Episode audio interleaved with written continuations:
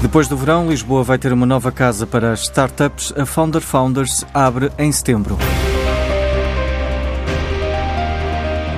A data inicial para a abertura da casa em Lisboa estava prevista ainda para o primeiro semestre, mas as obras e a construção de mais salas acabou por atirar o prazo para setembro.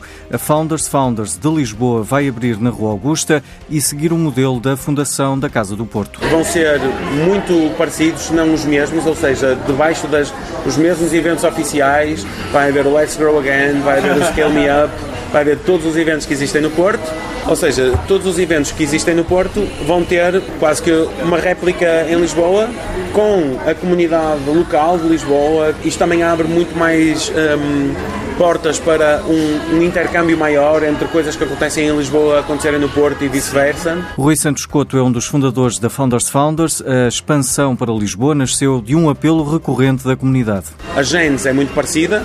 Sim. É, no caso, dois fundadores em Lisboa nomeadamente o Nuno Brito Jorge da GoParity, que são os promotores locais da Founders Founders em Lisboa porque sentiram que fazia falta e que tinham esta necessidade de também poder ter um espaço com essas características. Os residentes do Porto poderão usar o espaço de Lisboa e vice-versa, e estes são espaços que se tornam uma mais-valia para as startups que trocam ideias e evitam erros cometidos por outros, como sublinha Sebastião Lencastre, fundador da EasyPay. Costuma dizer-se que a melhor forma eh, de aprender é com os nossos próprios erros, mas também podemos aprender com os erros dos outros.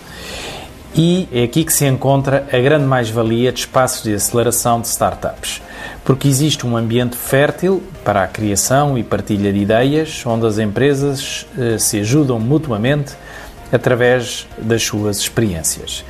É natural que nestes espaços exista algum receio em, em partilhar eh, a nossa ideia.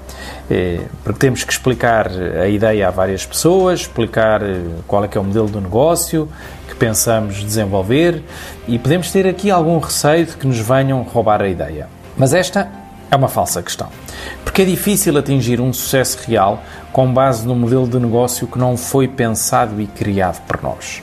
Ao roubarmos uma ideia, podemos estar a saltar as etapas mais importantes do processo de criação das ideias e das dificuldades e, do, e, e até dos próprios erros.